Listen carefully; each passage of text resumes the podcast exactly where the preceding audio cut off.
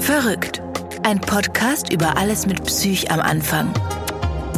Bist du nur traurig oder schon depressiv?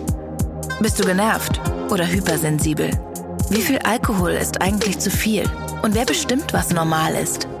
Dr. Jakob Hein weiß es auch nicht, aber er versucht es wenigstens in seinem Podcast herauszufinden. Das ist verrückt. Hallo, ich bin Jakob Hein und das ist verrückt. Ein Podcast über alle möglichen Psychothemen und heute freue ich mich ähm, tatsächlich unsere mutigste Gästin äh, da zu haben.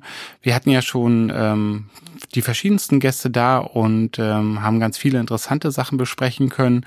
Aber sie ist ähm, ja eine Person, die ähm, unglaublich ähm, offen sein kann. So habe ich sie kennengelernt.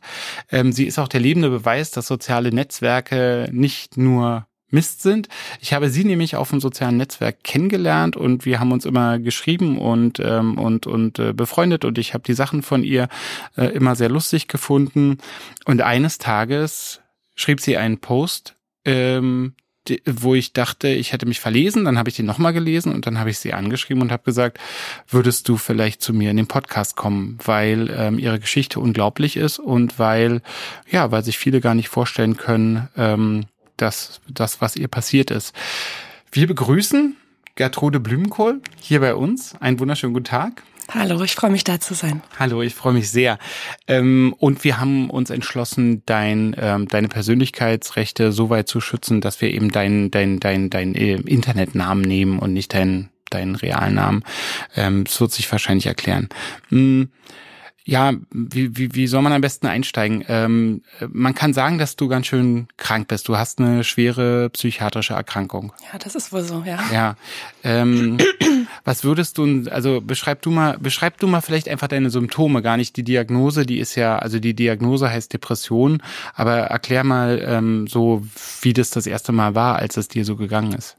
Also ich denke, dass ich schon als Kind eher melancholisch war, aber zum ersten Mal wirklich ausgebrochen ist die Erkrankung ähm, auf der Abifahrt nach dem Abitur. Das hat sich so geäußert, dass ich einfach die ganze Zeit geschlafen habe. Also ich, um mich herum war Party. Ich habe im Bus gepennt. Wo, ne, wo wart ihr mit der Abifahrt? Äh, in Österreich am okay. Wolfgangsee. Oh Gott. Ich, ich habe von dieser Reise nicht viel mitbekommen. Ich habe nur geschlafen. Ich war nicht bedrückt. Das war also sehr somatisch, hat das angefangen. Mhm. Und äh, als wir dann wieder zurück waren, sind alle in ihr neues Leben aufgebrochen, in andere Städte gezogen, haben Studien aufgenommen und dann bin ich abgestürzt. Also ich weiß ganz genau den Nachmittag, an dem das angefangen hat zum ersten Mal. Erzähl mal, was ist da passiert? Ähm, das ist monströs und echt schwer in Worte zu fassen, muss ich sagen. Also ein ganz, ganz starkes Gefühl der Isolation und ein Verlust von Sprache, dass man sich nicht mehr ausdrücken kann und dass die Verbindung, die Verbindung abbricht zu anderen Menschen. Und du warst zu Hause bei deinen Eltern quasi? Ja. Und hast dann plötzlich gemerkt, jetzt ist gerade irgendwie was in zwei gebrochen so. Genau, und ich konnte es gar nicht verstehen. Also das erste Mal war auf hatte dann in der Hinsicht eine besondere Qualität, weil ich es halt noch nie erlebt hatte und überhaupt nicht einordnen konnte. Und äh, ich hatte sehr starke Schuldgefühle. Ich habe gedacht, was stimmt denn jetzt nicht mit mir? Kann ich mich jetzt nicht einfach mal zusammenreißen? Ich sollte mich jetzt freuen.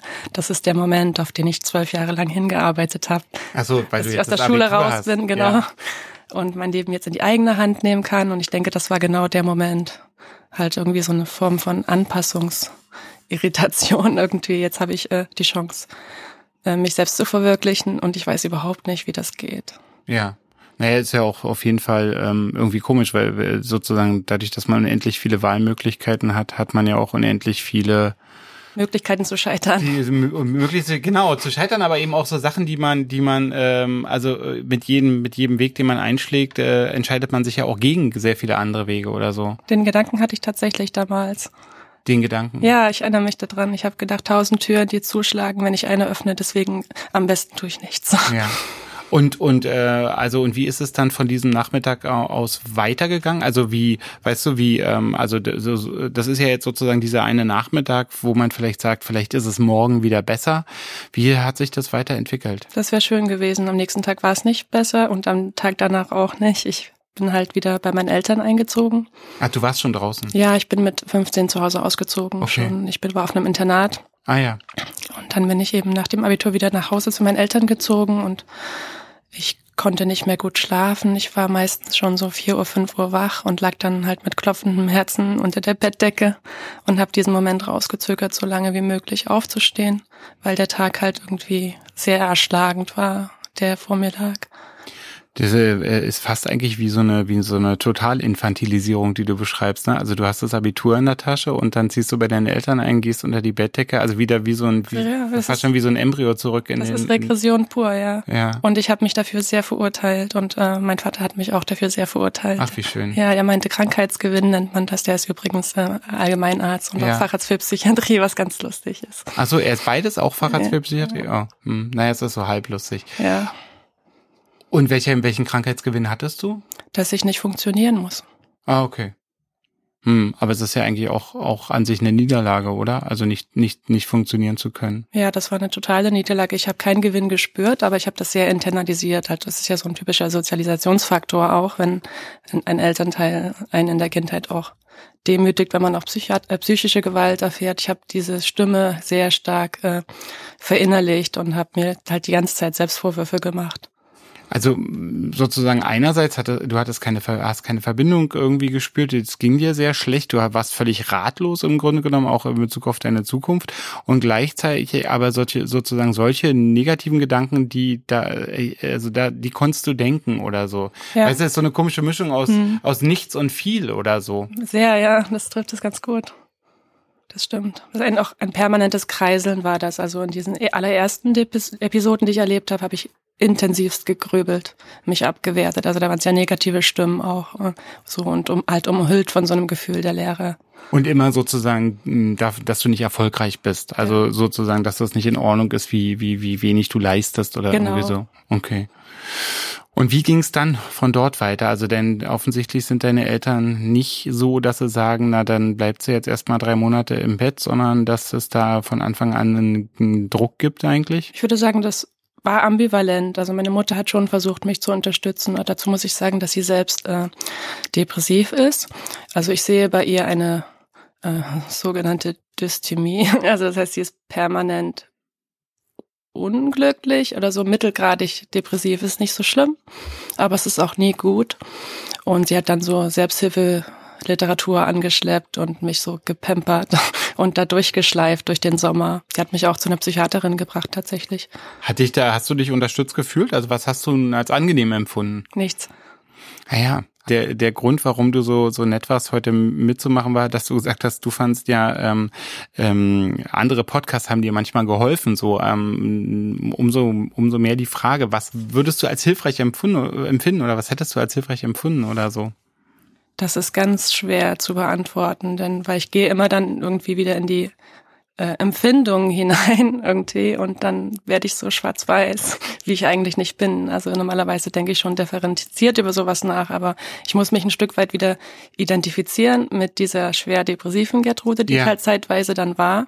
Und in dem Moment weiß ich, dass nichts hilft. So, also ich versuche jetzt mal da rauszugehen ja, aus der Rolle okay, und das ein bisschen objektiv zu beantworten. Ähm, Präsenz, also dass Menschen einfach da sind, das tut gut. Dass sie sagen, ich bin einfach da. Was nicht hilft, sind halt so reißt dich Zusammensprüche, das ist allgemein bekannt, aber wird trotzdem immer wieder auch gemacht. Auch von reflektierten Menschen. Es ist auch schwer auszuhalten, wenn jemand sich so gehen lässt, sage ich mal, oder so nicht mehr klarkommt. Ja. Aber, aber Präsenz, also einfach physische Anwesenheit, fand ich sehr hilfreich. Ich habe tatsächlich, habe ich das auch ähm, als Arzt ähm, äh, kennengelernt, dass äh, wir teilweise Patienten, Patientinnen hatten jetzt auf der Station, die, die, denen sehr, sehr schlecht ging und dass wir dann immer so gesagt haben, gut, okay, ähm, wenn sie jetzt nicht sprechen können oder so, wir würden uns jetzt einfach nur, also ich würde mich jetzt einfach nur zehn Minuten neben ihr Bett setzen. Ich stehe dann auch nach zehn Minuten auf. Sie dürfen sprechen, sie dürfen schweigen, das ist alles in Ordnung. Und ich gehe dann so. Und, ähm, und dann nimmt man sich einfach diese zehn Minuten, was ja immer doch auch sowas ist, wenn man sowieso nichts sagt, könnte man sich ja die neun Minuten auch sparen. Und dass, dass die Patienten dann doch sehr dankbar waren. Also hinterher dann so gesagt haben, dass sie, also dann, dann merkte man, dass die irgendwie gern mit einem zusammengearbeitet haben, weil man irgendwie am Anfang irgendwie diese Präsenz tatsächlich gezeigt hat. Ich oh. finde das total schön. Das ist auch sehr achtsam. dass mhm. du da auf die Idee gekommen bist. Also das drückt für mich auch einen Respekt aus hm. den ich sehr, sehr schön finde. Naja, es war so, weißt du, irgendwie so dieses so Medikamente äh, den, den Patienten, äh, ich sag mal, so böse reindrücken, das fühlte sich halt ohne jeglichen weiteren ärztlichen Schritt schon ganz schön hohl an. So, das war so hier, so, sie nehmen das jetzt so und wir stecken es irgendwie, weißt du, so rechts neben die Zähne in die Mundhöhle, damit es irgendwie in den Körper geht. Das fühlte sich sehr arm an. Und dann, dann, wir sind so, haben wir auch oft mit Patienten ganz gut ähm, Kontakt gehabt am Ende, die, die wir zum Beispiel auch, die wir fixiert haben. Obwohl wir die fixiert haben, haben die dann auch gesagt, sie haben gemerkt, das war ähm, respektvoll und in Ordnung. Und wir haben das nicht zu unserem Spaß gemacht und wir haben alles, was wir gesagt haben, sozusagen sozusagen ähm, vorher angekündigt und uns auch an alle Ankündigungen gehalten, irgendwie so. Das ist immer, ist irgendwie in diesen, in diesen äh, schwierigen Phasen ist es immer ganz schön schwer, auch für andere, weil man muss dann eben erstmal so gegen eine Wand spielen ein bisschen. Ne? Ja, also das finde ich gerade total schön, was du erzählst. Äh. Und ich ähm, glaube, man ist halt physisch noch da wenn man auch als, als Individuum sich nicht mehr spüren kann und seine Persönlichkeit nicht mehr da ist, aber man ist ja noch ein Körper und der hat auch noch Bedürfnisse, sowas wie mal berührt zu werden oder und irgendwo ist natürlich auch die Persönlichkeit noch da, nur dass das halt nicht mehr reflektiert wird. Also wenn mir äh, gespiegelt wird, ich sehe dich, ich sehe, dass du leidest, dann ist das, äh, dann kommt jemand ganz kurz zu mir rein in das schwarze Loch, ne, hält meine Hand. Und genau, und das ist oft kein unmittelbarer Reward. Also der derjenige sagt dann, also die die ja. Patientin sagt dann nicht, wow, danke, nee. das gerade hilft mir jetzt das und so. Wird nicht passieren. Herz, äh, hier so ein, so, ein, so ein Herz mit zwei Händen geformt und so und so. Hm. Ja, das Zusammenreißen, das ist tatsächlich ein häufiges Thema hier im Podcast, weil das ist ein Tipp, den viele bekommen. Ähm, genau, wenn irgendjemand weiß, wie Zusammenreißen geht, kann er das gerne schreiben. Wir machen ja dann ja. auch so einen Social Media Auftritt. Ähm, ich würde gerne die, das Zusammenreißhandbuch so, weißt du, wie es geht, how to zusammenreißen. Ich warte darauf ja, seit Jahren. Ja. Du hast dich immer noch nicht zusammengerissen. Nee. Ja. Und ähm, genau, ach so, und dann seid ihr zu einer Psychiaterin gegangen, mhm. hast du erzählt, genau. Und die hat was gesagt? Äh, die hat eine endogene Depression diagnostiziert. Aus heutiger Sicht würde ich sagen, so ein Bullshit. Wieso würdest du das, das sagen? Das war eindeutig reaktiv. Ja. Ich, ähm, ich halte von dieser Unterscheidung gar nichts. Ja. Also es ist so ein komisches, ähm, also dieses Endogen, Exogen. Die Endogenen sind, äh, waren so ein bisschen die edlereren das war, weißt du, das war ja, so. Da, da ist es nicht so, dass man auf irgendwas nicht klar kam. Genau. Das ist so ganz biologisch. Genau. Das ja. ist so ein, ist eigentlich so ein Lob. So, du hast eine wirkliche, du hast, das ist jetzt hier nicht so ein hysterisches, sondern das ist eine, eine gute Depression. Und dann? Ja, sie hat mir dann Tabletten verschrieben und die habe ich dann. Weißt du noch welche? Nee, das weiß ich nicht mehr. Ähm, ich habe die Erfahrung gemacht, dass jede Depression endet. Diese hat nach sechs Monaten aufgehört. Wow, ist aber eine lange Zeit. Ja ich würde schon sagen, fast sagen kurz, weil ich danach noch längere hatte. Aber ähm, ja, wir wollen ich, jetzt nicht ins Prahlen kommen. Ja. Ich habe, ich hatte äh, einen Plan, den hatte ich von Anfang an gemacht. Und zwar, dass ich ein freiwilliges soziales Jahr leiste. Und das habe ich dann auch angefangen im Herbst. Und habe dann... Also praktisch ein Jahr später aber, ne? Oder? Nee, nee. Also wenige Monate später habe ich die Arbeit aufgenommen. In der Depression? In der Depression, ja. Und okay. bin da auch depressiv hingegangen ein, zwei Monate lang. Und dann gab es äh, so ein Seminar, eine Seminarfahrt für verschiedene junge Menschen, die halt so ein freiwilliges soziales Jahr leisten. Ja, und da bin ich in den Austausch, Austausch gekommen, wie, was andere so erleben auf ihrer Arbeit, wie sie damit umgehen. Und dann habe ich gemerkt, wow, ich, ich mache das ja ganz schön gut. So im Vergleich. Also da kam so langsam, hat sich wieder so eine, so ein, eine Objektivität eingestellt. Hm, so ein Selbstbewusstsein. Ja, da war ich dann plötzlich ganz stolz darauf, wie gut ich das hinkrieg. Was hast du gemacht im FSJ? Ich habe in einem Wohnheim gearbeitet für gehörlose Menschen mit zusätzlichen psychischen, körperlichen und geistigen Behinderungen.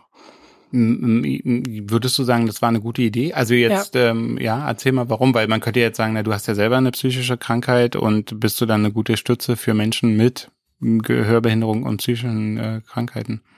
Es war eine sehr gute Idee. Mir hat die Arbeit unglaubliche Freude gemacht. Die Idee, äh, ist eigentlich entstanden, weil ich Gebärdensprache lernen wollte. Und mir hatte ein Kumpel gesagt, da kannst du das lernen, einfach im Kontakt mit den Menschen. Und, äh, und ganz nebenbei habe ich plötzlich entdeckt, dass soziale Arbeit zu leisten, was ist, was mir sehr liegt. Also, dass ich Menschen dazu befähige, dass sie mich nicht brauchen. Das ist was, was mich ziemlich äh, flasht, mir auch Spaß macht. Und ähm, also das heißt, es hat dich jetzt nicht noch mehr depressiv Nee. gemacht oder du hast die Menschen dort nicht noch mehr depressiv gemacht, dadurch, dass es selber sozusagen, dass es dir nicht gut ging. So. Nee, die haben davon nichts mitbekommen. Mhm. Wie hast du das gemacht? Also, also wie konntest du das dann in den Hintergrund bringen oder so? Also gibt's da, also ka- kannst du dann sagen, wie du da funktioniert hast? Oder? Das ist schon so lange her. Das, Ja, ja, wird- das okay. kann ich nicht sagen, nein. Hm. Und ähm, und dann hast du was studiert? Dann habe ich äh, beschlossen, dass ich gerne soziale Arbeit studieren möchte Ah, okay. und habe mich dann an verschiedenen Hochschulen äh, im Osten beworben und wurde dann überall abgelehnt. Oh, Ja, warum? 2,5er Abi hat nicht gelangt. Ist eigentlich gar nicht schlecht, ja. Ja, ist wohl doch recht beliebt, hat mich auch überrascht, ein beliebter Studiengang. Und dann habe ich eine Ausbildung angefangen als Fremdsprachenkorrespondentin. Ah, okay. Äh, Für wel welche Fremdsprachen sprichst du am besten? Hm, Ich habe fast alles vergessen seither. Also ich habe da Wirklich? Englisch, Französisch und Spanisch. Aber, se- aber, aber jetzt bist du nicht, äh, nicht, Nö. nicht mehr so fließend in Spanisch oder so. Nee, gar nicht. Okay. Ja. Und da gab es dann äh, die Möglichkeit, den Auslandsaufenthalt zu machen im, im Rahmen dieser Ausbildung. Und da habe ich in London äh, ein Praktikum gemacht. Und da ging es mir sehr, sehr gut. Das war total schön. Und als dann die drei Monate rum waren und ich wieder zurück in meine Kleinstadt bin, die, weit, äh, die Ausbildung fortzuführen, da bin ich zum zweiten Mal krank geworden. Okay. Und da hast du das zweite Mal eine Depression bekommen. Genau. Und ähm, ja, war das genauso? Wie war das dann, das nochmal zu bekommen? Also weißt du, war das dann so, dass du sagst, ah, da ist es wieder, ähm, ja, jetzt falle ich mal drei Monate aus, ähm, ich nehme wieder die Tabletten. Also so, weißt du, gibt's dann so eine gewisse Erfahrung oder erzähl mal. Für den Zeitpunkt war das noch zu früh. Also da bin ich einfach wieder genauso reingefallen und genauso abgestürzt. Und dann wurde mir auch gesagt von Angehörigen, von Freunden auch, ja, guck mal, du hattest das doch schon mal. Ja. Du bist doch wieder gesund geworden. Und das konnte ich überhaupt nicht äh, sehen. Also ich habe gedacht, die irren sich, diesmal ist es was anderes, diesmal komme ich aber wirklich nicht zurück. Aus diesem, aus diesem Loch sozusagen. Ähm, w- das sage ich auch gerne so zu Patienten, dass ich sage, so, wir haben, wir haben doch schon Schwierigkeiten überwunden und das ist jetzt auch wieder ein Problem. Vielleicht, also bestimmt überwinden wir das jetzt auch wieder, aber das hast du gar nicht als so hilfreich empfunden. Noch nicht. Also inzwischen kann ich das. Jetzt bin ich auch schon ein bisschen älter. Hm. Aber die ersten drei, vier Episoden, äh, die, die haben mich einfach komplett reingezogen. Das ist halt auch Ja, das ist jetzt das jetzt Fiese, das letzte ne? Mal. Das ist, äh, das ist ganz typisch halt. Das ist ein typisches Symptom, diese Hoffnungslosigkeit. Also das ist schon, ich frage mich manchmal, ob diese Episoden auch was Psychotisches bei mir haben, weil es war halt immer so ein Gefühl von, alles ist für immer verloren, ich werde nie wieder eure Sprache sprechen, ich werde nie wieder ein Mensch sein, nie wieder einen Charakter haben, irgendwie eine Persönlichkeit haben, ich komme nicht mehr zurück. Und, und äh, ihr wisst das nicht. Und, ähm, und das war auch für mich sehr schuld- und schambehaftet, hat dieses Gefühl, dass ich eigentlich ja schon aufgegeben habe und dass alle sich umsonst bemühen, mir zu helfen. Hast du darüber nachgedacht, dich umzubringen? Ja, ich bin auch tatsächlich äh, in dieser zweiten Episode von dem Haus runtergesprungen. Wow. Und, und wie, was ist da passiert? Ich habe mir diverse Knochen gebrochen, die Wirbelsäule gebrochen, so ein paar innere Verletzungen gehabt und habe es aber halt leider überlebt, also aus damaliger Sicht. Das war nicht so schön. Dann, Wie hast du das überlebt, von einem Haus runterzuspringen? es war nicht hoch genug. Ich war zu depressiv, um, um lange zu suchen. Ja, und, und das ist, das ist sehr stigmatisiert, irgendwie Selbstmörder zu sein, Selbstmörderin zu sein. Und dann war ich halt da mit Leuten um mich rum, die wieder laufen lernen und ich habe eine Reha bekommen und wurde da unterstützt und ich dachte, was ist alles für nichts? Wozu bringt ihr mir das bei? Ich brauch's doch nicht mehr. Weil du gar nicht, ähm, weil du gar nicht dazugehörst. Weil ich auch sowieso nie wieder gesund werde. Also ich habe es gar nicht als Krankheit gesehen. Mir fehlte wirklich jegliche Krankheitseinsicht in den ersten Episoden mit Anfang 20. Und dir fehlte auch so ein bisschen das Vokabular, so, oder? Also so kommt es mir gerade so vor, als ob das einfach so ist. Also das ist jetzt gar nicht ein, äh, also das ein, ein Vokabular ist ja auch immer eine Abgrenzung dann. Also dann ist da was, was man beschreiben kann, Dann wird's auch externalisiert. was irgendwie auch draußen ist plötzlich. Und, äh, und du erlebst, äh, beschreibst es als so was ganz Nahes, so. Ja, so war das. Also, Aber ich war einfach mangelnde Lebenserfahrung. Ich war einfach noch zu jung. Hm. Ja. Und wie lange ging das dann, diese Episode? Auch so sechs Monate. Das war immer ziemlich klar umrissen. Interessanterweise auch immer genau derselbe Monat. Das fing immer dann im Juni an und dauerte genau sechs Monate. Okay, man muss dazu sagen, die, genau, die gute Nachricht ist, wir, dass wir jetzt schon weit nach dem Juni sind äh, bei dieser Aufzeichnung und insofern, also dieses Jahr wird's nix.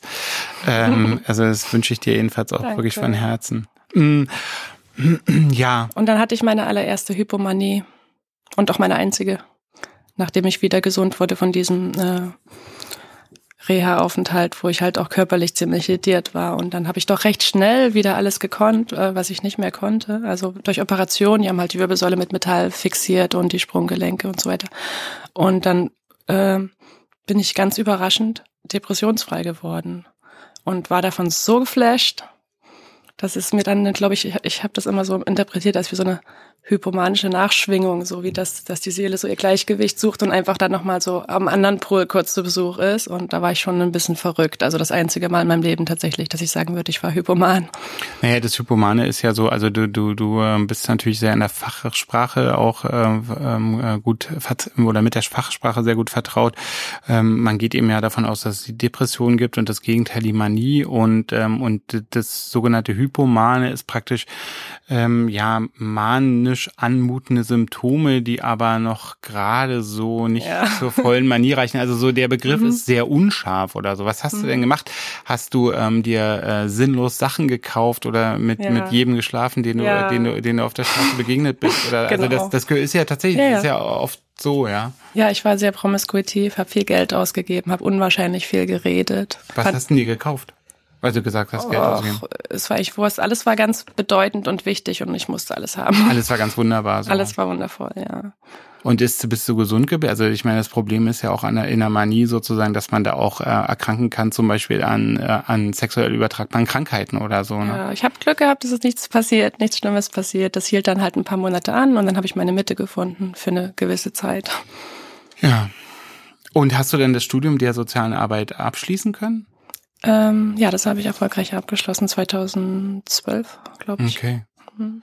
Der, ähm, also der, der, der Post, ähm, ähm, äh, den ich von dir gelesen habe, den ich dann zweimal gelesen habe, um zu gucken, ob das überhaupt, äh, also ob ich mich da nicht irgendwie verlesen habe, beschäftigt sich damit, dass du ähm, dass du dich äh, mit Elektrokrampftherapie hast behandeln lassen. Und ähm, das, äh, das hat mich an, äh, empfand ich an sich sehr mutig, sehr ungewöhnlich, dass also jemand ähm, ähm, das offen von sich sagt. Also das ist ja so ähm, die um vielleicht umstrittenste psychiatrische Therapieform, die es überhaupt nur gibt. Ähm, ähm, die, das hast du mit äh, David Foster Wallace und Ernest Hemingway gemeinsam, die beide sich mit Elektrokampftherapie haben behandeln lassen. Hm, beschreib doch mal vielleicht erstmal aus deiner Sicht, ähm, was das ist und wie das ist. Ja, fangen wir mal so an. Also das kam so, ich hatte meine vierte schwere Episode 2009 und war einige Monate im Krankenhaus und nichts half, so wie immer, alles war wie immer, so wie früher auch schon. Ähm, es gab einen Unterschied zu den Episoden davor und der war, dass ich Mutter bin und dass mir Suizidalität äh, verbunden war. Dadurch. Innerlich. Ja, es war für mich also keine Option, mich umzubringen, weil ich ja Mutter war und das dürfen Mütter nicht tun. Und aus dem Grund war das die längste Episode. Wie wir vorhin schon kurz gesagt haben, wollen wir nicht ins Prallen kommen, aber das war die schrecklichste Episode von allen, weil sie halt nicht aufgehört hat, weil eben dieses Entlastungsmoment, ich kann mich selbst töten und dann ist es vorbei. Einfach nur so eine Option, die, die, die halt auch die Funktion hat, äh, einem Halt zu geben. Denn wenn man ausgeliefert ist in diesem Zustand, das ist nicht so richtig zumutbar. Man muss das halt dann aushalten, aber es ist sehr schwer. Also deswegen war ich sehr lange dort. Ist jetzt, äh, also genau, es ist jetzt eine, eine ganz schön sozusagen verquere und sehr depressive Logik, äh, aber aber sozusagen ja ja ja ich, ich habe das ich kenne das auch mit vielen depressiven Patientinnen und Patienten so wo, wo ich dann immer sage so wir machen jetzt aber immer erstmal das und umbringen können sie sich ja immer nicht. also so weil es ja so ja Depression ist natürlich äh, Psychotherapie schädlich. Äh, Suizidalität ist ja mega Psychotherapie schädlich, weil, weil worüber soll man denn reden, wenn, wenn, wenn die Patientin sagt, oder ich hm. bringe mich um, wo man dann ja. sagt, ja, das kann man ja immer sagen. Das war ja sowieso keine Option. Insofern äh, ja. war, war ich in dem Moment äh, davor gefeit, aber es hat halt dazu geführt, dass ich länger gebraucht habe, wieder rauszukommen. Dass du dich weil irgendwie es, eingesperrter gefühlt Genau, dadurch war es noch bedrückender und irgendwie noch aussichtsloser. Oh und, und, und dann kam ein junger Stationsarzt in der Visite zu mir und meinte, äh, das, was sie haben, das nennt sich Therapieresistenz. Und jetzt könnten wir höchstens mal noch eine Elektrokrampftherapie probieren, denn die hat ganz gute Erfolgsaussichten eben bei dieser äh, Art der Erkrankung, wenn sonst nichts, wenn, wenn man nicht auf Antidepressiva anspricht. Wir hatten eigentlich alles Mögliche probiert, divers. Sag mal, wie viele Antidepressiva ungefähr oh du vorher genommen hattest? Äh, die haben schon wohl vier, fünf Stück probiert, auch verschiedene Medikamentenklassen, auch eine Augmentierung mit Lithium. Also es wurden einfach verschiedene äh, Möglichkeiten schon ausgeschöpft und dann war der Moment da. Also du hattest, man kann sagen, du hattest sozusagen wir haben äh, salopp gesagt mehrere Kilo Medikamente schon irgendwie genommen ja. im, äh, letztendlich. Also genau. und morgens und abends genau. und ähm, und so. Ja. Und dann wurde mir das vorgeschlagen und es war mir einfach wurscht. Ja, also so war es äh, einfach. Ja, es war mir egal. Also ich habe ähm, ehrlich gesagt gehofft, dass ich an der Narkose sterbe. Das war der Grund, äh, warum ich zugesagt habe. Ach so, und dann dachtest du, dann haben die mich umgebracht und ich mich nicht und ja. dann, oh Gott. Aber das das hast du hoffentlich äh, zum Glück nicht gesagt. Nein, das habe ich nur gedacht. Ja. Und dann?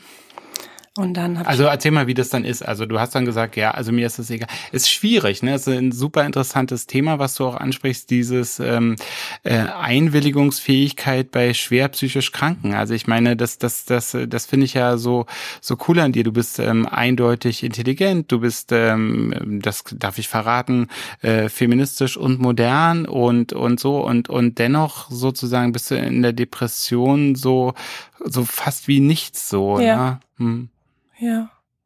Ja, ich hab, wurde dann beraten von einer Anästhesistin, habe dann verschiedene Formulare unterschrieben und ausgefüllt und dann ging es halt los. Und du hast aber äh, jetzt mal so, so ehrlich gesagt, du hast einfach alles unterschrieben sozusagen. Genau. Also die hat dich da zugetextet. Das hat mir wirklich Hoffnung gegeben in dem Moment, dass das, es so eine Option, Option gibt, dass vielleicht bei so einer OP was schief läuft. Ja. Also du hast überhaupt nicht zugehört, so bla bla bla bla bla. Ja. So ist, kennst du das bei den Peanuts, wenn die Lehrerin vorne redet? so, so. Und dann hast ja. du mal, ja, hast alles unterschrieben. Genau. So. Und dann, wie ist es dann? Dann darf man nicht rauchen, hast du geschrieben. Man darf morgens nicht nicht mehr rauchen und nichts frühstücken und dann wird man halt für den OP fertig gemacht, bekommt ein Operationshemd an, muss den Schmuck ablegen und dann geht's äh, oh, in den OP. Oh, das wird bei dir eine Weile gedauert haben. Man muss jetzt sagen, also ich meine, so unsere Zuhörer können das nicht sehen, du bist ähm, voll mit Geschmeide, Ketten und Ohrringen. Aber jedenfalls also irgendwie so, genau. Mhm, und dann geht's halt los. Na, was, erzähl mal, was geht denn da los? Beschreib das mal. Also mich würde einfach gerne deine subjektive Sicht erfahren. So, also du, man kommt dann auf so eine Liege und wird dann so in so einen Raum gerollt oder? Genau, dann wird dann Zugang gelegt und dann hat der junge Stationsarzt war sehr aufgeregt. Also wenn ich das richtig äh, in Erinnerung habe, war das auch damals eine Premiere auf der Station, dass EKT gemacht wurde. Und er war, ich hatte so Elektrokrampftherapie ja, Elektro oder elektrokonvulsive Therapie. Genau, genau EKT. Ja, ja, ist EKT, okay. Ich wollte es ja. nur einmal etablieren. Genau, der war sehr nervös und kommentierte die ganze Zeit, was er da tat und klebte mir Elektroden irgendwo hin und dann meinte er hier links oder rechts und war kurz verwirrt und ich dachte, ihr macht das schon. Ja, und äh, und dann war alles vorbereitet soweit und dann äh, habe ich eine Sauerstoffmaske übers Gesicht gehalten bekommen. Und dann sollte ich rückwärts von 20 zählen und dann bin ich eingeschlafen und das war total schön. Also ich habe mich dann echt zu einem Narkose-Fan entwickelt in dieser Zeit. Also ich liebe Vollnarkose. Ja. Sanfter, süßer Schlaf. Ja, ich mag das auch Narkose, muss ich sagen. Ich hatte das einmal und äh, ich dachte, das ist ganz toll. Ich verstehe schon, warum die Leute. Mhm. Anästhesisten werden auch oft abhängig, ne? Ja, Michael Jackson hat es auch nicht ohne Grund gemacht, ne? Der hat sich jede Nacht so. Der hätte alles haben können und er hat, er hat sich für, für Propofol entschieden. Ja. Und für kleine Kinder. Wobei Aber Propofol egal. tatsächlich nicht äh, das Mittel der Wahl ist bei der Durchführung von EKTs, weil das die Krampfqualität verschlechtert. Mhm. Eine kurze Unterbrechung. Vielen Dank fürs Zuhören. Dieser Podcast ist vollkommen unabhängig, damit wir ihn euch überall zur Verfügung stellen können. Wir haben uns entschieden, unabhängig zu bleiben von Portalen, Redaktionen, der Industrie oder anderen großen Playern des Gesundheitswesens. Trotzdem wird dieser Podcast professionell produziert und das verursacht ein paar Kosten. Hm. Naja, wenn ihr euch, so wie wir, wünscht, dass es mit Verrückt weitergeht, brauchen wir eure Unterstützung. Empfehlt uns weiter, verlinkt uns, schreibt uns auf Facebook, was wir besser machen sollen. Aber natürlich helft ihr uns noch mehr, wenn ihr dieses Projekt auch durch Spenden unterstützt. Ihr findet uns auf dem Portal Steady unter Verrückt der Podcast. Jede Spende hilft uns wirklich weiter. Danke. Und jetzt zurück zu Verrückt. Und dann bist du aufgewacht? Nach der Vollnarkose? Genau, dann bin ich in meinem Zimmer wieder aufgewacht, mhm. zu mir gekommen und war, äh, hatte ganz, ganz starke Kopfschmerzen. Und ich habe mich erinnert, dass ich zum ersten Mal was geträumt habe. Irgendwie. Zum ersten Mal in deinem Leben oder nach, der, nach der Depression? In der Phase, ja. Hm. Ich, also ich hatte irgendwie geträumt, dass ich in einem, in einem See am Grund liege und das ganz warm ist im Sand und dass der See aber gefroren ist, alles aus Eis und dass oben halt so die Weißkittel, so Ärzte in weißen Kitteln irgendwie auf an dem Eis rumhacken und versuchen mich da rauszuholen. Okay. Ja. Eigentlich ein ja, schöner Traum. Also jetzt so. Ja ich war dann halt äh, wieder wach und dann wurde ich so ein bisschen, da wurden so, keine Ahnung, wie so ein Intelligenztest oder so Zurechnungsfähigkeitstest mir Fragen gestellt, wie ich heiße, wann ich geboren bin.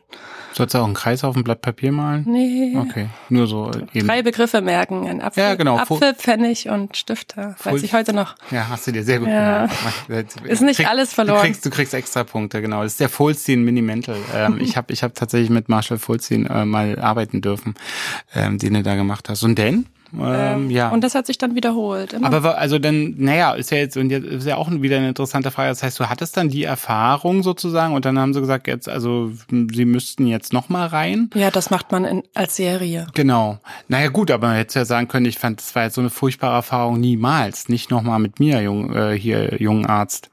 Wie gesagt, ich habe da keine Meinung zu gehabt. Das änderte sich auch nicht. Nee, es hat auch nicht so schnell angeschlagen. Also ich glaube, der Durchschnitt bei der Durchführung von EKTs ist achtmal oder so. Ich habe insgesamt 17 oder 18 bekommen. Das hat auch erst nicht angeschlagen, aber ich erinnere mich noch ganz genau an den Moment, als ich, als es angefangen hat zu wirken. Das war nach der achten Behandlung. Da war ich gerade beim Rauchen. Und dann bin ich im Treppenhaus wieder hoch auf meine Station äh, gelaufen und auf einmal habe ich was gefühlt. Freude und dann war ich ganz irritiert und dachte, was ist das denn? Und dann wollte ich das sofort weggrübeln, weil Freude gibt's nicht mehr für mich. Das Thema war eigentlich erledigt für immer und plötzlich ist da Freude und ich wollte es kaputt denken und dann habe ich unter dem Grübeln den Faden verloren. Vergessen, worüber ich gerade nachgedacht habe und dann dachte ich, ach, egal. Und dann nicht so mit dem Schalk im Nacken so fröhlich gestimmt dann die Treppe hoch auf Station gegangen und habe das Gefühl einfach nur genossen. Also so ein bisschen auch wie, mhm. dass, dass die Elektroschocks mich so ein bisschen dumm gemacht haben. Ne? Fröhlich und dumm dann für eine Zeit. Naja, also mit der Dummheit hat jedenfalls sich angehalten. Ähm, und und äh, und dann genau, dann habt ihr das irgendwie fortgeführt und du hast dann gesagt, ich merke, dass es jetzt besser wird oder wie wie so also wie wie endet es dann oder weißt du, welchen Abschluss findet dann so eine Behandlungszyklus? ich bin dann wieder ziemlich drauf abgegangen, dass die Depression aufhört und es ging so ganz leicht in so eine hypomanische Richtung und dann haben die sofort reagiert und das abgebrochen oder erstmal ausgesetzt. Und dann bin ich aber auch ganz schnell wieder runtergefallen und dann wurde es nochmal wieder aufgenommen. Und dann wusste ich irgendwie schon, ach, das hilft nur kurzfristig. Aber ich sollte jetzt vielleicht dieses Moment, wo es mir kurz besser geht, nutzen und mich dann entlassen lassen, wieder nach Hause gehen. Warum? Also jetzt, um dich umzubringen, jetzt so, so ganz dumm gefragt? Wie oder? gesagt, das war tabu, weil ich halt ein Kind habe. Also aus Pflichtgefühl, weil ich schon ein halbes Jahr im Krankenhaus gewohnt habe. Ach, so war's. Und, und auch ein was ganz Wichtiges, das hätte ich jetzt fast vergessen, das ist tatsächlich wichtig, und zwar, dass mir die EKT geholfen hat, depressionsfrei zu sein für Tage, hat mich krankheitseinsichtig gemacht. Ich war vorher nie krankheitseinsichtig, aber in dem Moment habe ich verstanden, dass meine Gefühle biologisch determiniert sind. Das heißt, ich habe plötzlich verstanden, dass ich ähm, eine schwere Erkrankung habe und dass die vorbeigehen kann, wenn, wenn ich Elektrokrampftherapie bekomme. Das heißt, dass ich nicht schlecht bin, dass ich kein, nicht ein schlechter Mensch bin, sondern der einfach es nicht gebacken kriegt, sondern dass offensichtlich irgendwas in meinem Gehirn aus dem Lot geraten ist und dass das auch wieder gut werden wird. Also diese Hoffnung hatte ich dann schon. Und so habe ich mich mittelgradig depressiv halt auf eigene Verantwortung dann entlassen lassen und war dann noch ungefähr ein Jahr lang ziemlich depressiv zu Hause, aber habe halt dann durchgehalten. Und hast dann eben Medikamente und so genommen. Genau. Und so, also das, das machst du dann schon. Genau. Ja, ähm, ich ähm, genau, wir, wir können ja dann alle Pausen rausschneiden, aber es ist sehr bewegend, mit dir zu sprechen. Ähm, und dann, ähm, ähm, ja, also der, was so interessant ist, das heißt, du hast eigentlich sozusagen so, so, du hast so zwei Leben. Du bist so, also du bist eine humorvolle, ähm, schlaue Person, die ganz äh, gut sich ausdrücken kann, die, die gut sprechen, die gut schreiben kann ähm, und die so, ähm, weiß ich auch nicht, also so, die auch immer so was Ironisches hat oder du hast gesagt Schalk im Nacken. Du bist aber eben auch noch so eine, du bist, also wie, oder, oder, oder ist das ein falsches Bild, weißt du? Also ich, ich kann, ich kann diese depressive Person, die du beschreibst, die kenne ich natürlich gar nicht. So, das ich kann, kann mir das gar nicht vorstellen, dass, dass dieser Körper, der so vor mir gerade sitzt, dass der so eine Person überhaupt abgeben kann, ohne, ohne Hoffnung und, und, äh, also, es ist tatsächlich so eine, wie ein zweite wie so eine zweite Spur. Oder ich, ich, es sind Zäsuren in meinem Lebenslauf. Ich kann den Tag bestimmen, wirklich, an dem es anfängt und den Tag, an dem es aufhört. Das ist schon sehr für sich, also die Episoden. Und es hat natürlich einen Einfluss auch darauf, wie ich, ich, als Gertrude Blumenkohl, ich jetzt. Ähm, es hat mich natürlich auch geprägt. Es macht dich auch vorsichtig. Ja, auf jeden Fall. Und, und weißt du, wann die nächste Episode kommt oder ist es jedes Mal eine Überraschung? Ich muss das fragen, also ich will dich jetzt nicht. Inzwischen, ähm, inzwischen bin ich da schon ein bisschen bewusster. Ich muss sagen, dass ich äh, nach dieser 2009 bis 2010 war ich im Krankenhaus, habe die EKTs bekommen und dann war ich zu Hause noch eine ganze Weile krank und dann bin ich wieder gesund geworden und dann war ich acht Jahre am Stück gesund. Oh, cool. Und insofern war das immer das war etwas Schlimmes, was mir passiert ist in der Vergangenheit, was ich immer mit mir getragen habe und was ich auch nie vergessen habe und was mich auch vorsichtig gemacht hat. Also da, aber ich habe mich schon sicher gefühlt im Sattel. Ja. Ich war schon zufrieden in diesen acht Jahren und durchaus auch glücklich, mal traurig, aber halt einfach gesund. Und dann ist es im letzten Jahr ähm, zu meinem fünften Rückfall gekommen, weil ich meine unbefristete Festanstellung halt betriebsbedingt verloren habe. Und äh, in denselben Wochen äh, kam ein Brief, dass meine Wohnung verkauft wird. Und dann ging noch eine Liebesbeziehung in die Brüche und es war halt alles gleichzeitig. Das hat dazu geführt, eben, dass ich nach. Einfach zu viel. Ja, offensichtlich. Zu viel des Schlechten. Mhm. Ja, und äh, da hatte ich jetzt dann meine fünfte Episode und das, das war das Tolle. Ich wusste genau, was mir hilft. Ich wusste, ich kann ins Krankenhaus gehen und ich kann darum bitten, dass ich wieder diese Elektrokrampftherapie bekomme und es wird mir helfen. Das ist eine völlig neue Situation. Auch wie so eine Vereinigung dieser Person. Also das sozusagen einerseits bist du dann wieder die ganz normale, äh, schlaue, tolle Gertrude und gleich, also und hast diese Depression und und diese die die die schlaue Gertrude macht aber was Gutes mit der mit der depressiven Person und ja, sagt. das ist voll gut gesagt. Genauso fühlt es sich an. Ja. Lass uns jetzt mal darüber gehen und so. Wer kümmert sich dann um dein Kind, wenn es dir so schlecht geht? Der Dein, Papa. Ach so, okay. Ja, der, mm. das ist übrigens äh, kurz off-topic, aber ähm, und positiv. Das ist tatsächlich ein Krankheitsgewinn. Ich war nämlich äh, gefühlt alleinerziehend nach der Geburt und der Vater, wir waren beide noch sehr, sehr jung. Der hat keinen Finger gerührt, hat stattdessen irgendwie schlechte Laune gehabt, gezockt, gekifft, ging mir auf die Nerven. Ich hatte dann eigentlich zwei Kinder und, und wart ihr zusammen? Wir waren zusammen, ja. Oh, okay. Und äh, das hat eben zu dieser Episode geführt, dass ich mich trennen musste, obwohl ich verliebt war weil es einfach nicht tragbar war. Und dann ging es mir halt sechs Wochen gut und dann bin ich halt krank geworden so. Und dann bin ich wieder zu ihm gezogen, habe gesagt, hier ist dein Kind, ich muss jetzt ins Krankenhaus. Und seitdem ist er ein guter Papa. Also ich habe ihn da so ein bisschen reingezwungen oder halt auch aufgrund der Depression musste er einfach funktionieren. Und dann war er mal alleinerziehend. Dann hat er mal gesehen, wie das ist. Hat sich auch rückwirkend bei mir entschuldigt und seitdem ziehen wir halt an einem Strang. Aber ihr seid nicht mehr zusammen, Wir sind sondern nicht mehr zusammen, ihr, ihr seid eben einfach nur gute Genau. Eltern. Und jetzt äh, war das auch so. Also letztes Jahr bei dem fünften Rückfall und jetzt auch bei dem Rückfall, den ich vor kurzem hatte, weil ich halt immer noch arbeitslos bin und die Wohnung immer noch nicht verkauft ist, ich nicht weiß, was kommt. Also ich denke, solange diese Rahmenbedingungen halt noch so schwierig Unsicher sind. sind, ja, jetzt hat, bin ich halt noch ein zweites Mal jetzt nach der langen gesunden Phase krank geworden und da war sie auch bei ihrem Papa und der hat das ganz toll gemacht. Und ähm, und äh, genau und dann und du bist jetzt hingegangen und hast gesagt, äh, I'd like to have Elektrokrampftherapie, mhm. please. Und dann haben die gesagt, ähm, alles klar, Frau Blümkohl, äh, oder oder haben die gesagt, sind Sie verrückt? Das entscheiden doch immer noch wir, was wir äh, was wir hier wir für Therapien wir Ihnen geben. Also der Arzt, der auf der Rettungsstelle die Aufnahme gemacht hat, hat tatsächlich so ein bisschen äh, konsterniert reagiert. Ja. Und auch der erste Stationsarzt dann oben auf Station. In welchem Krankenhaus warst du? Darf man Im sagen? Ur ja, im Urban Krankenhaus. Urban Krankenhaus, ja. glaube ich, dürfen wir sagen. Und dann kam aber der inzwischen Oberarzt, damals der junge Stationsarzt, der die gute Idee hatte, ist inzwischen Oberarzt und äh, der hat gleich gesagt, wir machen das. Der konnte sich auch noch an mich erinnern. Ich glaube tatsächlich, dass ich seine erste Patientin war, mit der er das gemacht hatte. Ich muss sagen, es ist auch für uns nicht, also für uns äh, Psychiater ist das ja schon auch eine äh, extreme Maßnahme, Elektrokampftherapie zu geben und ähm, und und wir sehen ja auch, wie die Patienten dann eben äh, den Krampfanfall haben. Äh, man muss sagen, man liegt ja den Körper weitgehend muskulär lahm, damit der, damit die armen Patienten keinen Muskelkater, Ganzkörpermuskelkater haben, bis auf weiß nicht, wie es bei dir ist, bis auf einen Teil des Arms, ne, damit man sieht, dass sozusagen die Krampfreaktion kommt.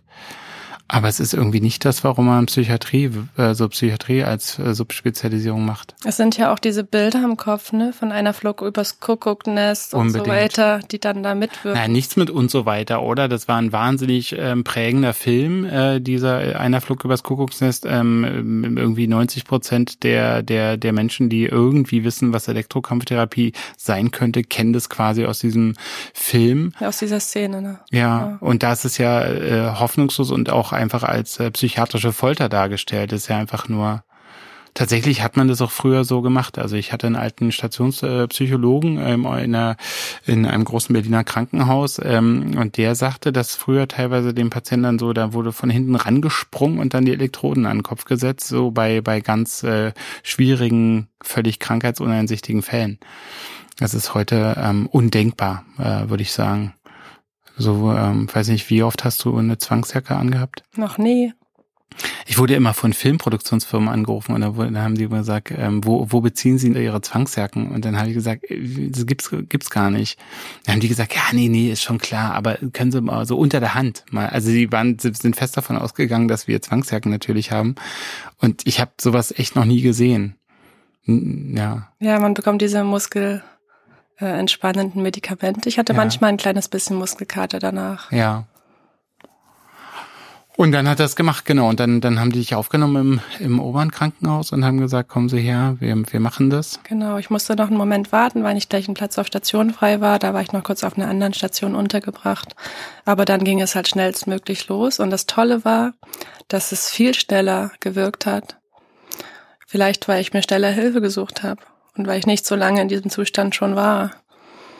Ähm, also es war so, dass ähm, ich weiß noch, als ich für die vierte EKT im, Oper im Operationssaal vorbereitet wurde, hat eine junge Ärztin zu mir gesagt, so Frau Blümenkohl, jetzt haben wir schon die vierte. Äh, ich glaube, bald kommt der Durchbruch. Und dann habe ich ihr geantwortet, ich weiß, dass das stimmt, aber ich glaube es nicht. Und das ist auch für mich so ein Entwicklungsschritt, äh, den ich ganz toll finde, nämlich dass mir es zum ersten Mal gelungen ist, diese Diskrepanz auszudrücken und auch zu akzeptieren, dass es eine Realität gibt außerhalb ja. meiner depressiven Wahrnehmung. Das ist schon ziemlich toll. Und so war es auch tatsächlich. Ich bin am nächsten Tag aufgewacht und war wieder ich. Wow. Ja. Das heißt, äh, für dich ist es einfach eine Option, einfach ähm, schneller durch diese schweren depressiven Episoden zu kommen. Ganz genau und du entscheidest dich bewusst dafür. Aber wie reagiert deine Umwelt? Ich meine, ähm, das ist ja schon, ja, das ist ja schon, ähm, ja, die die die extremste äh, Form der psychiatrischen Behandlung. Ähm, es gibt viele, die glauben nicht an äh, psychiatrische Erkrankungen per se, also Menschen, denen es vielleicht sehr gut geht oder so. Also die dann sagen, es ist ja eh alles nur eingebildet und Krankheitsgewinn und und zu faul zum Arbeiten, was weiß ich, so. Und äh, wenn dann noch jemand sagt, ja, und ich ähm, suche äh, EKT, weil mir nichts anderes wirklich zuverlässig hilft, hast du da, hast du da Reaktionen positiver oder negativer Art? Ähm, ich empfinde mein Umfeld ziemlich unterstützend diesbezüglich. Ich habe eigentlich nichts Negatives gehört oder zumindest nicht in Erinnerung. Ach, das ist eine wichtige Sache. Man, man hat Probleme mit dem Gedächtnis als Nebenwirkung der EKT. Zumindest ich. Ist nicht bei allen PatientInnen so. Aber bei vielen. Ja. Also ich habe dann äh, aus der Vergangenheit Sachen verloren aus dem Gedächtnis und auch ähm, für eine Zeit, für einen Zeitraum von ungefähr zwei bis drei Wochen habe ich echt die Aufmerksamkeitsspanne eines Goldfischs und vergesse immer wieder Sachen. Und dann ist es schon so teilweise, dass ich mir selbst hinterher recherchiere wie einer anderen Person, weil ich es einfach nicht weiß. Was so, so wie in Memento oder ja. so, dass du, dir, dass du dir Sachen auf, auf den Handrücken schreibst oder so, damit, ja. damit die bleiben. Im hm. Nachhinein ist es lustig in dem Moment, äh, auch jetzt wieder, ich war ja jetzt nochmal äh, drei Wochen im Urban Krankenhaus und habe wieder äh, sieben Behandlungen diesmal bekommen und habe wieder ganz starke Gedächtnisstörungen entwickelt und habe dann auch nach der Entlassung ungefähr ein bis zwei Wochen lang Angstsymptome entwickelt, weil ich das doch recht bedrohlich fand, äh, nicht zu wissen. Also es ist wirklich so, dass ich jemanden treffen konnte, mich mit jemandem verabreden und dass ich es einfach nicht mehr wusste, zwei Stunden später, dass wir uns überhaupt gesehen haben. Also es ist einfach ein bisschen unangenehm. Ja, super unangenehm auch, ja. Mhm. Also Genau, weil derjenige ja auch möglicherweise ziemlich sauer ist oder also so hm, ich oder oder enttäuscht. So, es ist irgendwie enttäuschend. Es ist menschlich enttäuschend, auch wenn man weiß, wo es herkommt. Wo es herkommt, dass man ja. trotzdem sagt, ja, schade, ich habe jetzt gerade. Ja, aber ich habe wirklich ein ganz liebes Umfeld. Du, ähm, ähm, du engagierst dich ja auch sehr und das ist ja so ganz so ein ganz wichtiges Thema auch von dir ähm, gegen so ähm, Hass im Internet. Äh, so, das ist irgendwie so, also ähm, das ist irgendwas, was was dich umtreibt, so was was was uns auch verbindet. Ich finde Hass auch nicht so gut. Ähm, Gibt es aber da eine Verbindung auch sozusagen zu diesem Teil von dir, zu dieser Depression? Also so gibt's, weißt du so, also ich weiß irgendwie fühle, spüre ich den, aber ich kann kann es nicht benennen. Es könnte sein, also wenn man so wenn man marginalisiert ist wenn man äh, etwas, äh, wenn man etwas erlebt hat, was dazu führt, dass man diskriminiert wurde, dann macht man einen das auch ein Stück weit empathisch. Mit Menschen, die leiden, Menschen, die nicht klarkommen, mit den Schwächsten unserer Gesellschaft. Das könnte schon sein. Ja, okay. Hm. Ja. Und ich denke eben auch, dass, ähm, also dass eben sozusagen, was wir sagen, gerade im öffentlichen Raum, aber überhaupt, was wir sagen, spielt auch eine Rolle, oder? Also das ist, ist alles nicht, also wird ja dann immer so so getan. Ja, Mai, das sind ja alles nur Worte. Also irgendwie so, dass mhm. das jetzt auch, also ich kann mir vorstellen, wenn man wenn man jetzt einen vulnerablen Menschen am falschen Tag, also es gibt Tage, wo ich zum Beispiel diese super persönliche unter der Gürtellinie Kritik schlecht aushalte. Es gibt dann Tage, wo ich, wo man weiß dann, ich sollte da drüber stehen, alles ignorieren, löschen und blockieren. Ah, es gibt Tage, an denen geht's mir nicht so. Ja, ich glaube, ich verstehe deinen Punkt. Ja, das ist schon eine Frage der Empathie, ob man darauf Rücksicht nimmt oder ob man versucht, behutsam zu sein im Umgang mit hm. anderen Menschen, ja. Ja. Na, auch so dieses komische Wissen, was da mal dahinter steckt. Also wenn man hier, weißt du, das ist ja so, keine Ahnung, man kennt ja gar keine Leute, die, die man im Inter, also so und und ähm, ich finde so irgendwie, das, das Hass hat ja immer sowas, so, sowas Allwissendes oder so, so, keine Ahnung, aber ich sag schon mal jetzt hier, sollen alle ertrinken oder sollen alle sterben oder irgendwie so. Und ähm, aber genau, aber sozusagen sowas, wie wie geht's dir damit? Also sowas wirft dich nicht aus der Bahn Nein, oder? Also ich ich will jetzt ja nicht äh, angeben oder so, aber ich fühle mich relativ unverwundbar oder stark. Also diese Episoden durchlebt zu haben und auch überlebt zu haben, gibt mir so einen gewissen, so eine gewisse Rüstung. Also mich haut nicht so schnell was vom Hocker. Mich wirft nicht so schnell was aus der Bahn. Also wenn man, also weil ich das geschafft habe. Also ich freue mich am Leben zu sein. Ich freue mich traurig zu sein, fröhlich zu sein, gestresst zu sein. Das ist einfach alles total schön. Okay. Genau. Und deinem Kind geht's auch gut. Ja, ja. sehr gut. Genau. Ähm, ja, ja, ich, genau, ich habe äh, mal gesehen, ja, ihr habt mal zusammen Eis gegessen kürzlich und ja. so, dann dachte ich, genau, das, das äh, klingt doch alles sehr schön. Ja. ja. Und wie, ähm, weißt du, was du jetzt äh, weiter machen willst? Also was sind so deine Pläne so für die, für die, für die kommenden, für die kommende Zeit? Mhm. Also bist du bist nicht krank, du bist nicht sozusagen, ähm, wie sagt man, erwerbsunfähig, berentet, mhm. irgendwie sowas. Nein, also ich bin momentan in Bezug von Krankengeld. Ähm, ich würde sehr gerne wieder angestellt sein. Ähm, das ist nicht so leicht, was zu finden. Ich glaube, das gestaltet sich ein bisschen so wie die Suche nach der Nadel im Heuhaufen, weil halt äh, meine Expertise oder das, das Feld, in dem ich halt äh, gut arbeiten kann, halt ziemlich klein ist. Also äh, dann innerhalb dieses Segments bin ich relativ ko konkurrenzfrei. Also ich bin halt Expertin für einfache Sprache, barrierefreie Sprache. Okay. Ähm, lektoriere sehr gerne. Ich bin halt Sozialarbeiterin und schreibe. Also ich will eigentlich eine virtuelle Sozialarbeiterin. Also sowas könnte ich mir gut vorstellen, irgendwie Online-Beratung im Netz oder halt äh, Webseiten von sozialen Organisationen halt barrierefrei zu gestalten. Das ist mein Ding und das würde ich wahnsinnig gerne in so einem sicheren Rahmen machen mit einem richtigen Arbeitsvertrag. Nicht und, als Freelancerin. Genau. Eben. Und dann halt äh, 32 Stunden, dass ich eine gute Balance auch habe und mein meinen Alltag gut äh, unter einen Hut bekomme. Und das ist halt das, was ich mir wünsche. Und danach suche ich halt jetzt schon seit über einem Jahr. Okay. Und es hat halt auch zu diesen zwei Rückfällen geführt, dass es halt einfach nicht so leicht zu finden ist. Was ich mache, ist äh, auf Honorarbasis mal ein Lektorat. Habe jetzt auch wieder ein Erzählband lektoriert und das mache ich gerne so lange, bis ich was gefunden habe, weil Das mir das großen Spaß macht. Das machst du dann für Verlage oder, Genau. oder, oder für die Autoren selber.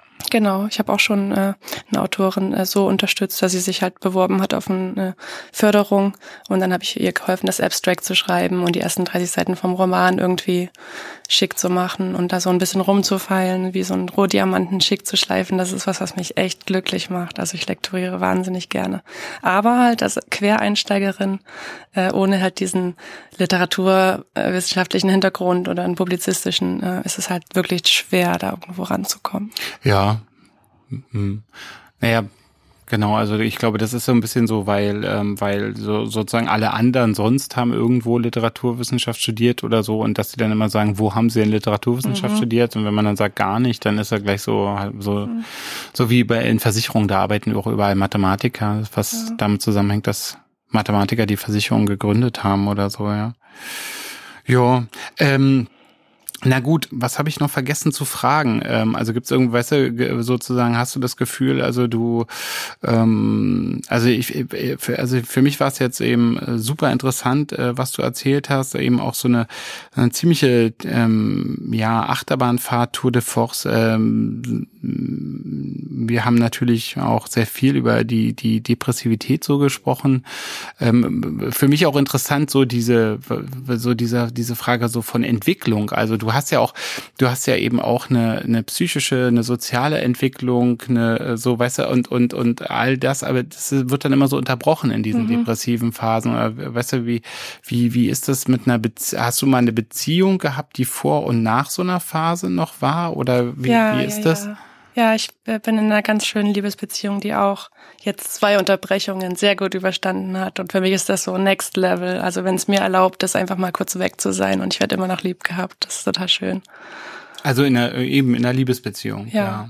Okay. Hm, Ich würde gerne noch darüber sprechen, was mir hilft, äh, was ich, ähm, was so Strategien sind, äh, um eben nicht krank zu werden. Ähm, es ist vielleicht auch allgemein bekannt. Das sind so Sachen, die ich in der kognitiven Verhaltenstherapie gelernt habe. Ähm, das ist halt eine gute Tagesstruktur mir zu bauen, ähm, auf meinen Schlafrhythmus zu achten, mich gesund zu ernähren. Ich nehme auch noch so Nahrungsergänzungsmittel, halt Omega-3, Selen für das innere Feuer. Ich, also da nehme ich alles mit. Dann habe ich mich im Fitnessstudio angemeldet und gehe halt immer. Äh, jetzt muss ich wieder anfangen. Offen gesagt, ich war jetzt einmal wieder, aber ich versuche wieder Montag, Mittwoch und Freitag Sport zu treiben. Jetzt hast du es gesagt. Ja. Jetzt hast du es gesagt. Jetzt, Jetzt muss ich es auch machen. Social Monitoring. Und äh, genau, dann gehe ich auch in die Sauna danach und dann kann ich mich ganz gut entspannen. Und genau, gesunde Ernährung, Sport, auf den Schlaf achten, das sind so Sachen, die ich mache, die mir auch Halt geben. Und was mir auch sehr hilft, ist, dass ich darüber spreche, auch dass ich heute hier bin. Das ist eine Form, auch das zu integrieren, eben genau wie du gesagt hast, so dieses Doppelleben, diese zweite, Pers äh, dieses, das reinzuholen und zu sagen, ja, das ist ein Teil von mir, der ist okay. Ist für mich immer so ganz wichtig, so diese, diese, diese Brücke. Also die, viele Patienten haben, oder Tunnel, also viele Patienten haben keinen Tunnel zwischen ihren zwei Zuständen. Und dann, wenn es ihnen dann gut geht, dann sagen die, ja, ich will jetzt nicht darüber sprechen. So, äh, ich will jetzt, ich will nicht, dass sie mich runterziehen. Verstehe ich auch, ist ja dann doof irgendwie, wenn man empathisch ist. Und wenn es denen aber schlecht geht, dann gibt es eben keine Hoffnung. Nein, es gibt keine Hoffnung, erzählen sie mir noch nichts. Und, und ja. ich sage immer, ich finde es gut, einen Tunnel zu haben, dass man, wenn es einem sehr gut geht, darüber sprechen kann, wie es ist, wenn es einem schlecht geht. Und wenn man, wenn es einem aber eben schlecht geht, dass man dann vielleicht eben auch so ein kleines Tun Tunnelchen daran hat, dass man zumindest, du hast es ja so schön ausgedrückt mehrfach, ähm, dass man eben glaubt, dass es einen selber auch in, in, in, in gut gibt oder dass es einen selber auch in hoffnungsvoll gibt oder so. Ne? Diesen, diesen Tunnel finde ich immer ganz wichtig. Und das darf auch nicht der Elefant im Raum sein irgendwie. Ne? So, das macht Wie? das viel bedrohlicher, wenn diese Krankheit halt irgendwie, die ist halt immer präsent. Das, sie könnte nochmal ausbrechen, wir wissen es nicht. Mhm. Und dann aber das Tod zu schweigen, das gibt dem viel mehr Bedeutung auch. Ja. Na, ich glaube auch, das geht, also genau, weil man das auch spürt, oder? Als Betroffene spürt man ja auch, dass die Leute das jetzt totschweigen oder so, oder ja, so. total. Also in den ersten Jahren mit Anfang 20, das war halt so, ja, die Gertrude, die hatte halt so manchmal einen an der Klatsche, reden wir nicht drüber. Hm. Hm. Ich hasse solche. Ich bin ja so total problematisch mit solchen Begriffen wie wie äh, wie Klatsche, ähm, äh, Klapsmühle. Warum äh, hast du deinen Podcast verrückt genannt? Weil ich verrückt schön finde. Verrückt das ist, schön. Also etwas ist verrückt. Also das ist ah. schon so normal und das ist aber eben verrückt und dann kann man es irgendwie wieder gerade gerade rücken. rücken. Cool. Ja. Also gegen verrückt habe ich gar nichts. Aber okay. so Klatsche, Klapper, Klapsmühle, so alles, wo man so denkt, so keine Hoffnung, raus, bam weg. Wusstest du eigentlich, dass wenn ich zu dir sage, du spinnst, weißt du, wo das herkommt? Ja. Das habe ich gestern gelernt. Ja, das ist irgendwie davon, dass die äh, psychisch Kranken einfach dann so dazu eingeteilt wurden, äh, Wolle zu spinnen. Und dann hat man die da hingesetzt, dann haben die gesponnen. Und sagt man deshalb auch, du drehst am Rad? Na klar, cool. das, das, ist ja, das ist ja, das ist ja das äh, Spinnrad. Aha. Also glaube ich zumindest, also ich, als ob ich das weiß. Also ich bin ja nicht offiziell eingetragener Etymologe, mhm. obwohl ich das immer mochte. Ich mochte immer Etymologie. Ähm, zum Beispiel äh, mochte ich immer das, ist jetzt ganz was anderes, aber off-topic äh, war ähm, der erste Zug irgendwie ähm, der Welt, der fuhr, der fuhr nach London Vauxhall. Ich weiß nicht, ob du schon mal in Vauxhall warst. Nein. Okay, doch, ja, so ein Bahnhof heute noch. Mhm. Und ähm, so stand es auch in Russland in der Zeitung. Der der Zug fuhr nach Vauxhall. Also und deswegen heißt jeder Bahnhof in Russland bis heute Vauxhall. Ach. Und das sind so, also Etymologie, ja, das spannend. mag ich ja voll. Ja, ich auch. Aber ähm, genau, und die, die, diese Ratschläge, die du so gesagt hast, eben auf den Schlaf achten, äh, gesund essen und so, das klingt wahnsinnig banal, ne? Und äh, ich finde es immer ganz schwierig, das zu vermitteln als Arzt, wie, wie wichtig so das ist. So wichtig. Ich sag immer, ich sag immer, Leute, ähm, vom im Bett liegen und die Decke über den Kopf ziehen, es ist noch keiner nicht depressiv geworden. Das darf man, das darf sein, das ist völlig in Ordnung. Aber egal, wie sie ihren Hintern aus dem Bett schleppen, eine Stunde am Tag, bitte, bitte, bitte. Also mh, hm, ich bin da sehr äh, verantwortungsbewusst, weil ich einfach Angst habe. Ich will halt nicht krank werden, deswegen mache ich einfach alles, was möglich ist. Und, äh, und, und ich will nur sagen, es ist wirklich, also es ist eben auch keine, nee, kein Mist. Also es ist, ist nicht wirklich, banal. Ja, es ist wirklich wahr. So, guck mal, dass du eine Stunde, fang an mit einer Stunde, einfach nur aus dem scheiß Bett kommst, weil es ist noch niemand im Bett undepressiv geworden. Weißt du noch, ja. also irgendwie, man liegt ja, man wartet, worauf wartet man, wenn man, also du, du wartest ja, du hast ja irgendwie auf deinen Tod gewartet oder. Ja.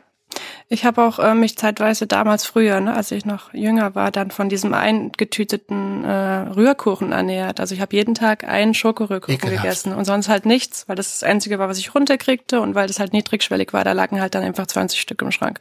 So. Die hast du dir gekauft aber? Ja, ja. da bin ich einmal einkaufen gegangen, dann war der Schrank voll damit und dann war das, das Thema Essen halt erledigt. Genau, so. es hält auch bis nach dem Atomkrieg, alles gut, genau. genau, und, äh, und dann hat irgendwann mein damaliger Verhaltenstherapeut gesagt, ja, dein Gehirn, also ihr Gehirn, das braucht Nahrung.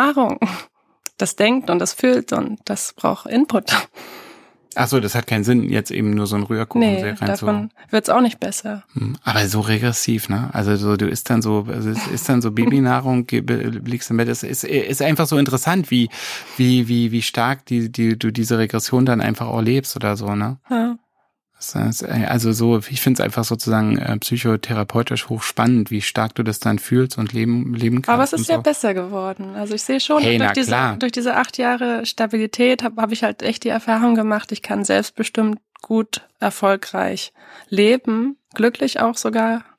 Und das hat mir schon ein anderes Selbstbewusstsein verschafft. Und, und jetzt diese zwei Rückfälle seit meiner Arbeitslosigkeit, die hatten eine andere Qualität. Die waren auch absolut eklig, aber eben, ich hatte halt doch diese Gertrude Blümkohl mit im Boot, die halt auf mich aufpasst, die dafür sorgt, dass ich die Behandlung bekomme, die alles gemanagt hat drumherum, die war halt auch noch da.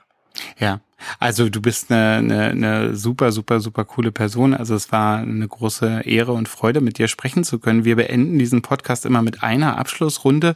Das hätte ich dir in der Vorbereitung sagen müssen. Und zwar darfst du mir am Ende eine Frage stellen, die du schon immer mal einem Psychiater stellen wolltest. Und ich muss die beantworten, egal, äh, egal wie oh Gott. blöd sie ist. Ja, ja so mit der Pistole auf die Brust, da habe ich ja immer die allerbesten Ideen. Ja, du kannst dir ja Zeit lassen. Wir schneiden dann alle Peinlichkeitspausen raus. Irgendeine Frage, die dir dir einfällt.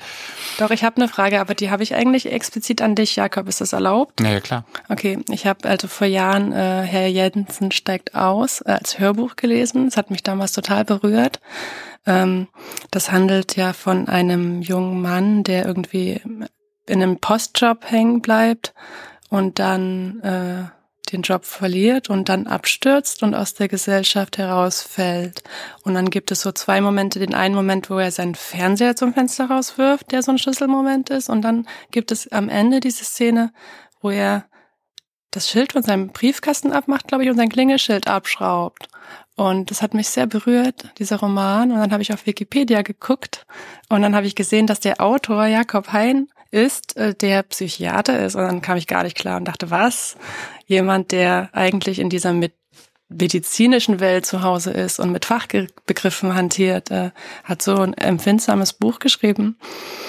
Und äh, da wollte ich dich einfach fragen, was deine, was deine Intention war beim Schreiben. Das ist eine Geschichte, die ist um die Fernsehszene ähm, herum entstanden. Ähm, ähm, und zwar damals guckten die Menschen noch Fernsehen, muss man ne, muss man da zur Einordnung sagen. Und ähm, und ich wollte äh, äh, eine Geschichte schreiben über jemanden, der in aller Seelenruhe ohne ohne irre zu sein, so seinen Fernseher aus dem Fenster schmeißt, der sozusagen so Bilanz zieht, sich das alles überlegt hat und jetzt sagt Ende. Und er schmeißt seinen Fernseher aus dem Fenster. Ich hatte auch so ein Bild, wie so, weißt du, wie so das Kabel noch so nach oben winkt und flattert und so. Ich habe das auch probiert, genau zu beschreiben. Und dann mh, hm, dachte ich, ja, ähm, wo kommt der her? Also ich hatte diese Geschichte, wie der das macht und sagt, es reicht mir einfach. Dieser ganze Müll, der, der, der, den ich, mit dem ich mich jahrelang hier beschäftigt habe, Ende. Und ich schmeiß meinen Fernseher aus dem Fenster und dann war's das. Und dann ähm, habe ich überlegt, wie er da hingekommen ist und bin dann zurückgegangen in der Geschichte und wusste einen Baustein nach dem anderen, kannte dann auch seine Eltern. Und als ich das dann alles fertig geschrieben hatte, wusste ich auch, wie es weiter und wie es zu Ende geht. Und so ist äh, Herr Jensen damals entstanden. Und es ist natürlich sehr inspiriert auch von meiner Arbeit mit vielen, äh, mit vielen psychischen, psychisch kranken Patienten, ähm, weil, äh, weil natürlich deren verrückte Sichtweise auf die Welt oft ähm, sehr erhellend ist. Ne? Also sozusagen ähm, bestimmte völlige Idiotien in Frage zu stellen, ähm, äh, ist ja quasi dem psychisch Kranken vorbehalten oder den psychisch Kranken. Würdest du dann sagen, dass Herr Jensen verrückt war? Nein, würde ich ganz, also verrückt, ja, aber nur in meinem Sinne. Ich oh, wie schön. Ihm, ich würde ihm keine psychische Diagnose geben. Oh, wie schön, da wird mir ganz warm ums Herz. Das, weißt du, das wurde ich dann immer so gefragt, welche Diagnose hat er denn? Und wo ich so sage, ey, ganz ehrlich, ich bin Psychiater. Wenn ich dem eine Diagnose hätte ähm, beifügen wollen, dann wäre mir das ja wohl gelungen. Ja. Aber es ist ja bewusst nicht so. Genau, Seid das, denn doof? das ist der Grund, warum ich dich cool finde. Ah, ja. Ich, es gibt viele Gründe, warum ich dich cool finde. Die meisten davon haben wir jetzt auch besprochen. Ähm, genau, wir hatten Gertrude Blümkohl bei uns. Ihr könnt euch mit ihr anfreunden in sozialen Medien. Hm, ihr könnt auch ähm, sagen, warum ihr diesen Podcast gut findet in den euch zur Verfügung stehenden sozialen Medien. Und ähm, überhaupt ähm, äh, bleibt uns treu. Wir wollen diesen Podcast noch ganz lange weitermachen. Ähm, ich bin Jakob Hein und das war verrückt. Verrückt wird produziert von mir, Jakob Hein, und ist eine Produktion von Bose Park Productions. Ausführende Produzentin ist Sue Holder und wir nehmen auf in den wunderbaren Studios von Bose Park. Wenn ihr uns unterstützen wollt, denkt bitte dran, Steady ist ein Portal, wo ihr dies tun könnt. Tschüss.